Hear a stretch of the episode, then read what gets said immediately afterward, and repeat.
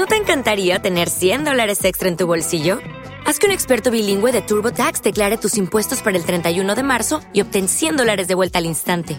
Porque no importa cuáles hayan sido tus logros del año pasado, TurboTax hace que cuenten. Obtén 100 dólares de vuelta y tus impuestos con 100% de precisión, solo con Intuit TurboTax.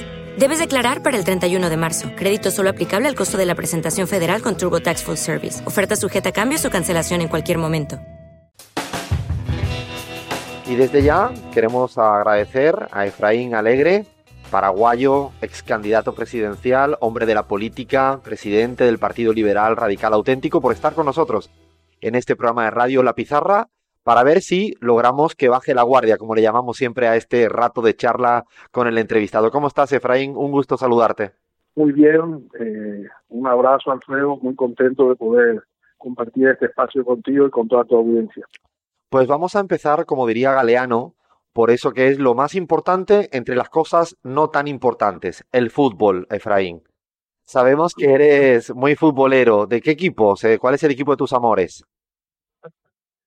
El campeón, el rey de Copa en Olimpia, el Olimpia de Paraguay. El Olimpia de Paraguay. Estamos, estamos de Paraguay, salimos aquí campeón hace unos días, una semana. Bueno, Estamos también ahí en la, en la, en la Copa Libertadores, en busca de la cuarta Copa Libertadores de América, así que estamos de parabienes, con un gran, con un gran equipo, con un gran equipo realmente. De, de chico, eh, Efraín, ¿quería ser futbolista o, o no tanto? yo creo que todos, yo creo que todos de chicos que pensamos, soñamos eh, en ser futbolista.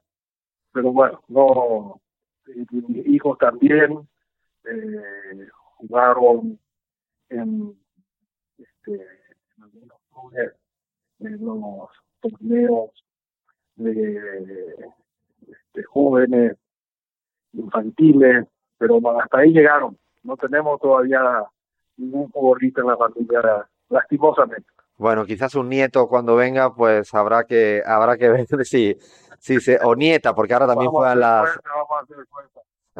de un país vamos a ver muy muy futbolero ¿eh? creo que acá en primer lugar está el fútbol en segundo el fútbol en tercer lugar sigue siendo el fútbol es así, yo creo que casi toda Latinoamérica, acá en la Argentina también ocurre igual. De, chico, Efraín, ¿qué quería ser de mayor? Bueno, a, mí me tocó la juventud, eh, la dictadura de Stroessner. Y creo que eso a, muchos, y a mí particularmente también me marcó un poco este, el futuro, digamos, porque eh, opté por la profesión de abogado, quise estudiar Derecho, como una rebeldía a la dictadura y como un instrumento para poder enfrentar a la dictadura. ¿Qué mejor instrumento que enfrentar a, la, a la dictadura, al abuso, a la arbitrariedad, el derecho, que la ley, ¿no? Entonces, a mí me marcó porque opté por estudiar Derecho motivado fundamentalmente por la rebeldía a la dictadura. Nosotros vivimos 25 años de dictadura con Estrona, así que a mí me tocó este, nacer en la dictadura, eh, me tocó mi, mi niñez la dictadura, mi juventud, y, y cayó, imagínate, en el 89, en el año que me recibía de abogado, así que este, me tocó 25, 26 años vivir la dictadura de esto. Claro, a partir de ahí, pues la política era casi inevitable, ¿no? De, de, abordarla cada quien de, desde, desde su lugar. Y luego estudiaste, leía algunos posgrados y cursos de especialización, tanto en Salamanca como en Granada. ¿Te, ¿Te pensaste alguna vez, Efraín, quedarte a vivir afuera de tu país, o por ejemplo en España? Y en realidad, en realidad pensaba estudiar afuera.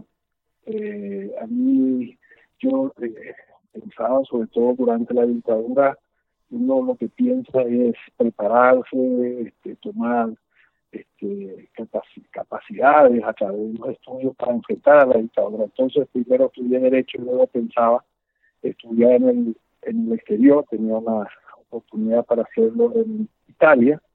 Y, bueno, justo cuando me recibo y tendría que ir a Italia a estudiar, me pasaron dos cosas muy importantes en mi vida, ¿no? En primer lugar, la caída de Stockman y en segundo lugar, este, de la mujer de, Miriam, que, es mi esposa. en ese momento, así es que esas fueron las razones que me impulsaron salir día al exterior. Entonces me quedé en primer lugar porque estaba enamorado, me tenía que me casé con, con, Miriam y tenemos 28 años juntos, felices, con cuatro hijos maravillosos. Y bueno, que, que me quedé a Paraguay y coincidentemente cayó Stroke, así que también con el desafío de trabajar por el cambio de Paraguay. De hecho, leíamos ¿no? que desde el 83 militas o eres parte de la Juventud Liberal, luego fuiste electo diputado por, por el Departamento de Misiones, eh, desde el 98 al 2003, desde el 2003 al 2008. Pasaste eso, un buen tiempo como diputado y te quería preguntar si en el Congreso lo que se discute son temas muy alejados de lo que discute la ciudadanía. ¿Cómo viviste ese tiempo? Yo creo que el Congreso en Paraguay tiene dos etapas. La primera etapa, la inmediata este, posterior a la caída de la dictadura, era, fue un Congreso con mucha legitimidad, con mucho respaldo ciudadano y que tiene una, una tarea muy importante que es precisamente desmontar el viejo sistema, el sistema de la dictadura, construir una institucionalidad democrática.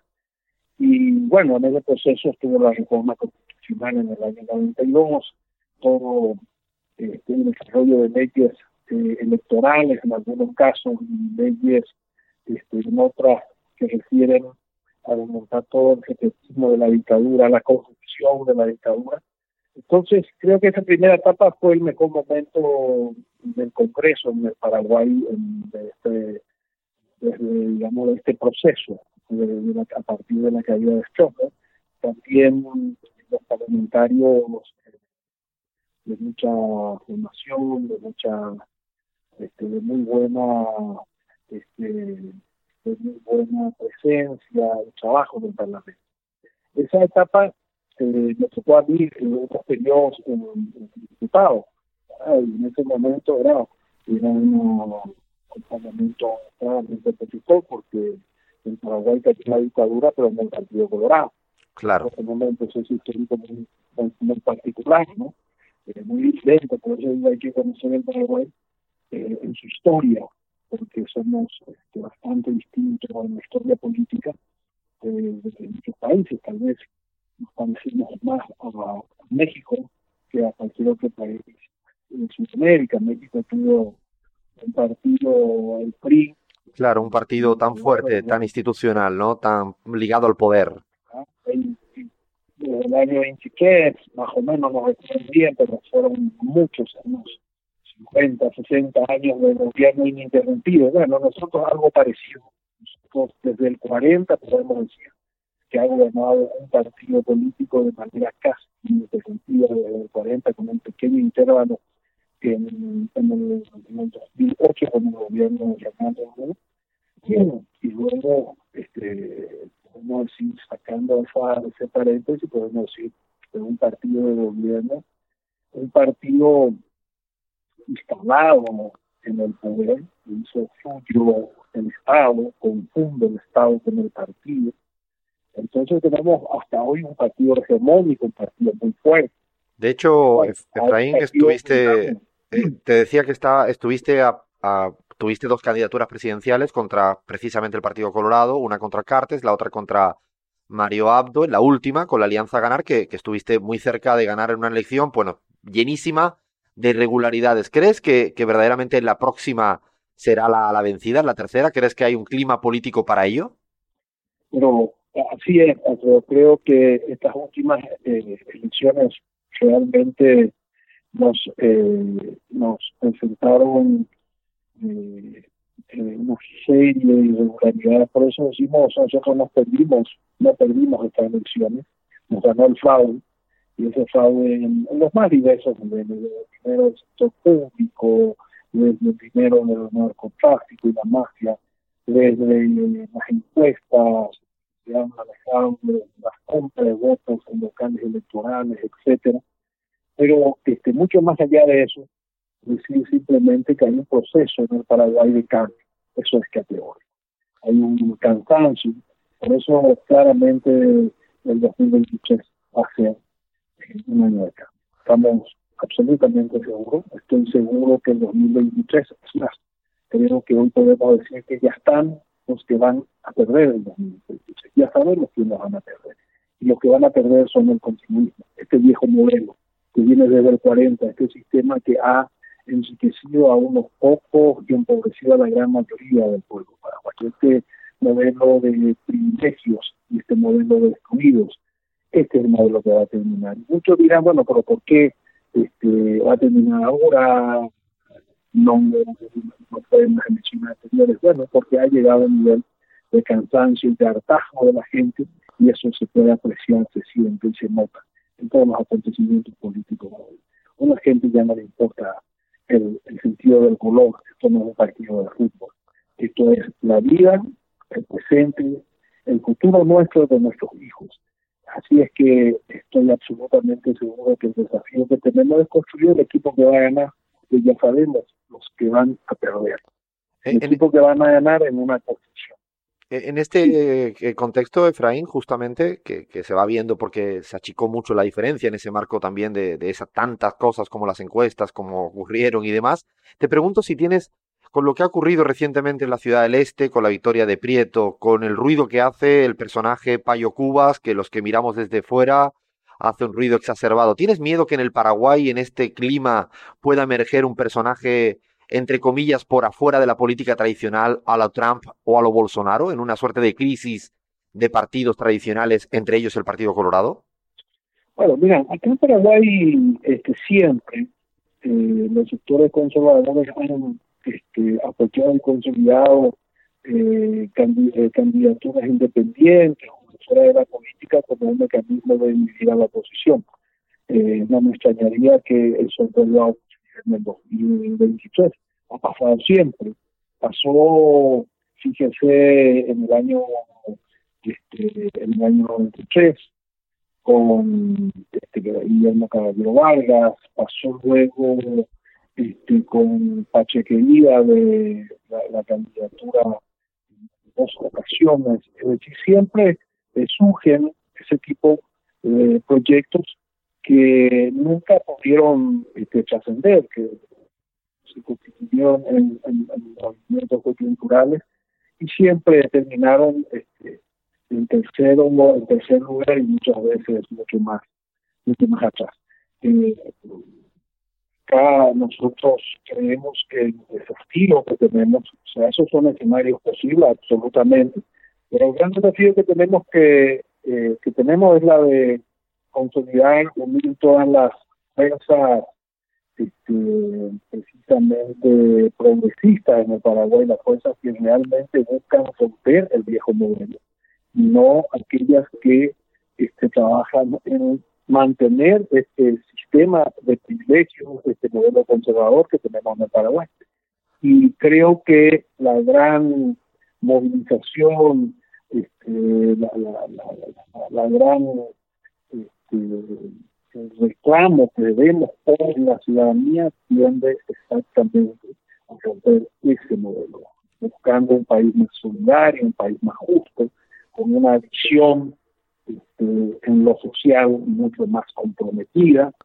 Y bueno, y estos este, proyectos que surgen por el costado este, eh, representan el, el viejo modelo, modelos conservadores, eh, recientemente tratamos un proyecto de ley muy importante, que es el, proyecto de ley de reducción de la tarifa de la ANDE, el servicio de energía eléctrica. Ustedes saben que somos el, país este, mayor productor del mundo, somos campeones mundiales en producción de energía por habitante, sin embargo tenemos la energía más cara del mundo, una gran contradicción. Nosotros decimos, los países construyen su desarrollo y construyen su futuro en base a los recursos abundantes, no puede ser de otra manera. Los países que tienen petróleo construyen su desarrollo sobre el petróleo, ¿no? Y nosotros, sin embargo, tenemos energía, que es el recurso abundante, sin embargo, la energía no es accesible para la gente, sin embargo, nuestra energía se utiliza, este, se, se, se Brasil, en Argentina, nos lo usamos nosotros en nuestro país para nuestro desarrollo, para la generación de empleo y trabajo para nuestros jóvenes. Eso es un gran cambio que tenemos que también este, desarrollar en el Paraguay. Te decía que en ese tratamiento del proyecto de ley de reducción de tarifas, que es un aspecto de esa política energética que tenemos que cambiar, precisamente estos sectores este, estuvieron acompañando la tesis colorada, es decir, mantener este, el esquema de privilegios. Por eso digo, la, la construcción del proyecto ganador en el 2023 pasa por un proyecto progresista, no un proyecto conservador. Eh, hoy la ciudadanía, la gente del Paraguay está buscando un proyecto que realmente reconozca a nuestros compatriotas que han sido excluidos hace bastante tiempo de todos los recursos y de todas nuestras riquezas. Yo creo que sí, los que te escuchan desde Argentina, que también pagan las tarifas altísimas, estarían felices de tener ese proyecto de ley también en el Congreso argentino. ¿Cuál sería, eh, Efraín, la primera medida que tomarías eh, como presidente? Esa que, para ti es impostergable en la primera semana de asumir un, una jefatura de, de gobierno. Bueno, mira, este, Alfredo, Paraguay tiene este, cuestiones que son muy sentidas, muy sensibles que requieren una urgente intervención y cambio eh, en, su tratamiento. En primer lugar, te acababa de decir, te acabo de decir, eh, la política energética, o sea, el, recurso de la energía es un recurso es un recurso fundamental para el desarrollo del Paraguay, es el recurso abundante que tenemos los, los paraguayos, debe ser un instrumento de desarrollo. Este, hoy está pensado como una política simplemente reducista o enseguista. Nosotros pensamos en una política energética desarrollista, es decir, la energía como un factor fundamental de nuestro desarrollo, de generación de empleo, cambiar energía por trabajo. Esa es una cuestión, en primer lugar, fundamental para, este, para, nosotros en un proyecto de país. Segunda cuestión, que también lo decíamos en el 2018 y lo reiteramos, el tema de la salud de la salud es una de las cuestiones más sensibles, más sentidas, más urgentes. Eh, cada día vemos más compatriotas que, van al exterior en busca de salud. Antes nosotros hablábamos en el Paraguay de que habían exiliados políticos. Luego de que cayó la dictadura hablábamos de exiliados económicos. Y hoy hablamos de exiliados por decir, compatriotas que ante la imposibilidad de encontrar una atención un servicio de salud adecuado para sus necesidades en el Paraguay, tienen que cruzar la frontera, tienen que ir a Argentina a los efectos de este, obtener ese servicio, esa, esa atención. Hay gente que vive en, Argentina porque tiene un familiar enfermo y que la atención este, lo recibe de los servicios argentinos, porque nuestro país no es capaz de proveer esa, ese, ese servicio fundamental y que constituye un derecho humano. Anoche nada más, te comento una, una, una, anécdota, anoche teníamos este, un señor en Concepción de 90 años, enfermo, que tenía que ser trasladado, requería un traslado urgente para una atención en la, en, el, en la capital, en el centro del IPS del seguro de Asunción, donde existen los elementos para la atención que requería el señor. Sin embargo, este, no se le permitía el traslado, ¿por qué? Porque hay un concepto de priorizar a la gente más joven, es decir, se establecen los que ellos resuelven quiénes van a vivir y quiénes no. Eso es, Entonces, las eh, personas mayores. Este, es tremendo. tuvimos que a través, de las redes hacer la denuncia y gracias a eso, hoy y esta mañana, este, este señor ha amanecido mediante eh, la denuncia pública de un hecho realmente grave. Bueno, te mencionaba esta anécdota para que nos podamos dar cuenta de lo grave que es la situación. Sí, imaginar la dimensión de, El tema de la salud es un tema central. Sí, sí, sí, es uno de los temas centrales.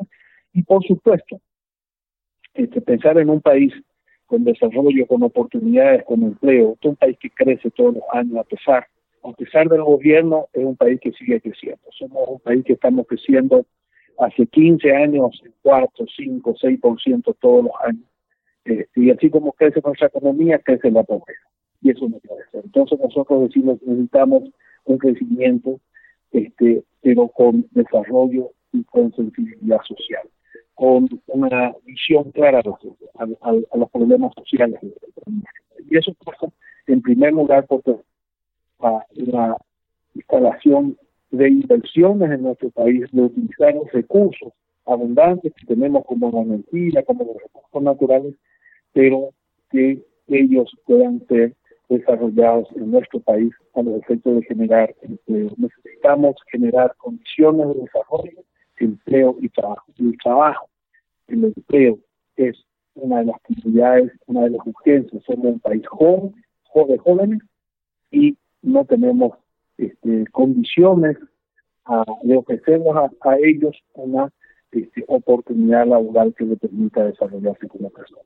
Esos frentes tenemos que trabajar en esa, en esa línea, construir un Paraguay más solidario, más amplio, un Paraguay donde podamos vivir nuestro país y encontrar aquí nuestro bienestar nuestra felicidad. Sí, de hecho es un país que desde afuera se ve tasas de crecimiento elevadísimas, pero también es un crecimiento que empobrece, es algo muy estudiado en la economía y, llama la atención porque ocurre más, que va más allá de las cifras, de las grandes cifras, como, tú bien decías.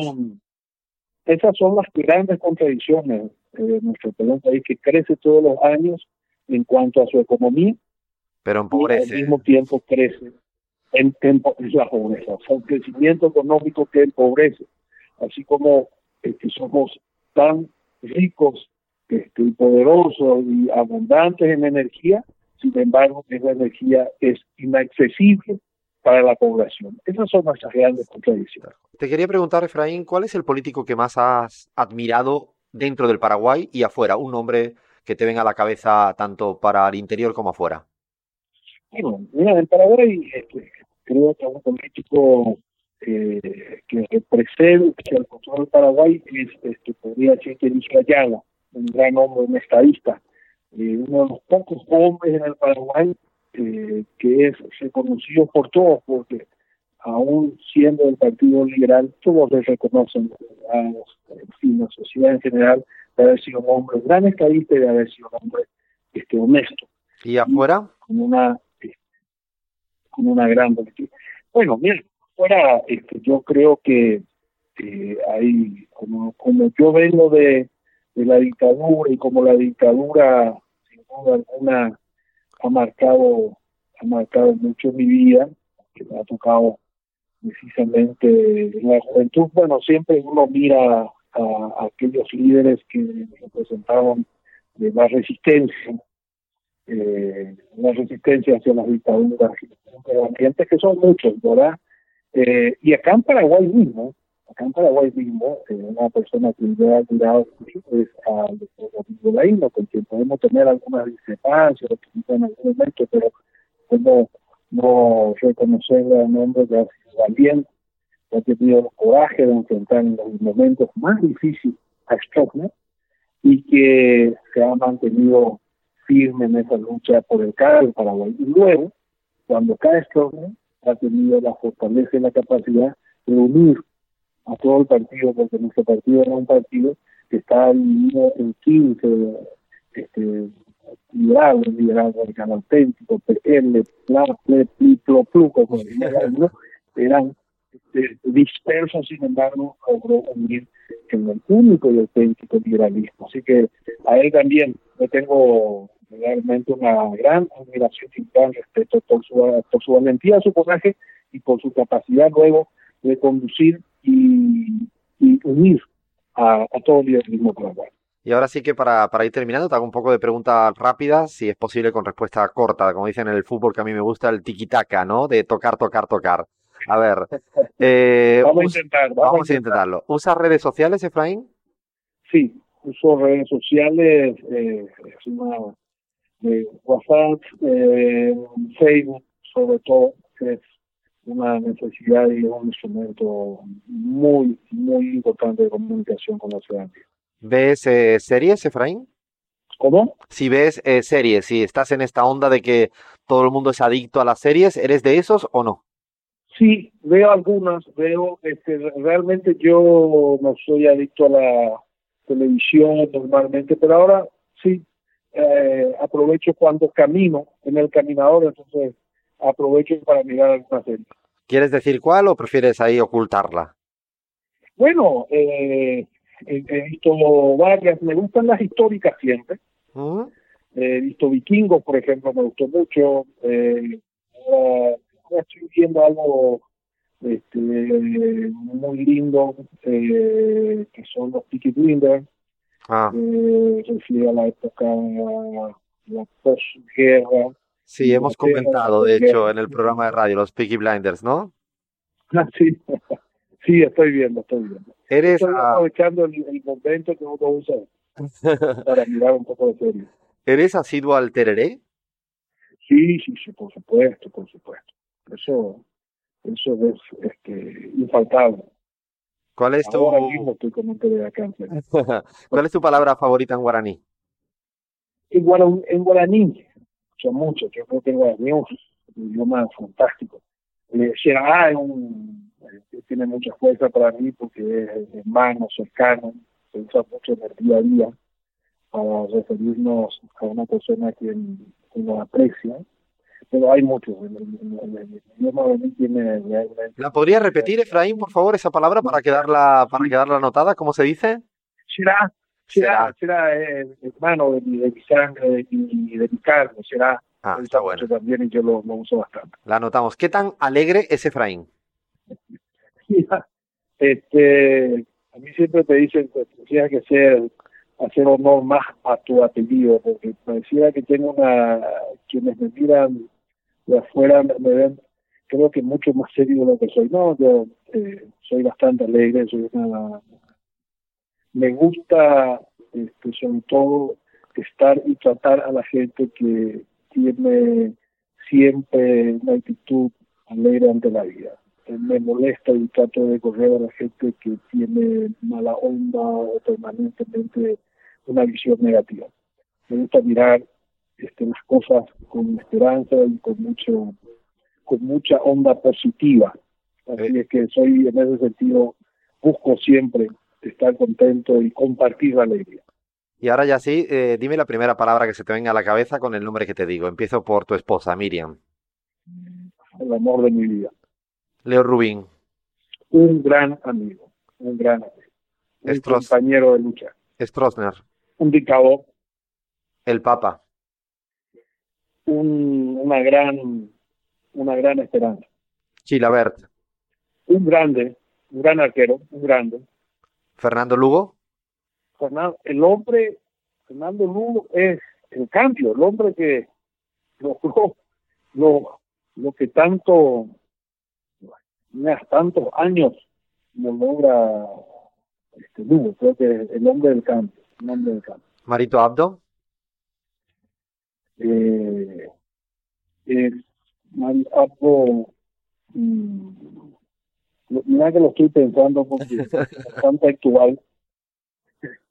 Y trato de, de decidirlo en lo que está pasando hoy. Y creo que es, es una bueno es una decepción para mí yo no nunca me, me ilusioné en él pero para sí para mucha gente. Una decepción. Y cierro, presidente ausente cierro con, con la pregunta más difícil. ¿Pelé, Maradona o Messi? qué problema sobre todo para un programa en Argentina esto es terrible Sí, es difícil, lo sé. Oh, qué bárbaro, qué bárbaro. Bueno, yo creo que este, si digo Maradona voy a quedar muy bien con los argentinos, sin duda alguna. Pero este, Messi, o sea, Messi, los números de Messi, yo no sé, yo creo que supera a todos. Eh, Maradona fue grande y bueno, y Pelé es el romántico de siempre, o sea, siempre que pensamos en el gran futbolista no podemos dejar de pensar en Pelé. Bueno, pues realmente mil gracias, Efraín, por estar con nosotros en Radio La Pizarra. Un gusto poder saludarte y conversar largo y tendido y haber bajado un poquito la guardia, que era lo que intentábamos. Bueno, a ustedes muchas gracias. Bueno, aprovecho la oportunidad para darle un saludo a todos los, en primer lugar los argentinos, que siempre a lo largo de la historia de nuestra patria han sido solidarios. Aún, este, claro que tuvimos momentos también de enfrentamiento, pero han sido solidarios. Momentos muy difíciles de la vida de nuestra patria han sido solidarios y lo han sido este, hoy y lo siguen siendo hoy mejor. Así es que un saludo a todos los argentinos y argentinas porque este, son hermanos de América Latina auténticamente. Y bueno, y a nuestros compatriotas Miles, Miles que seguramente nos estarán escuchando, que están este, viviendo gracias precisamente a esa este, generosa, a esa generosa República Argentina. Así es que un saludo a todos y bueno, muchas gracias y excelente. Te agradezco mucho por la oportunidad que me brinda. Un saludo. Mil gracias a ti y un abrazo muy fuerte. Waiting on a tax return? Hopefully it ends up in your hands. Fraudulent tax returns due to identity theft increased by 30% in 2023. If you're in a bind this tax season, LifeLock can help.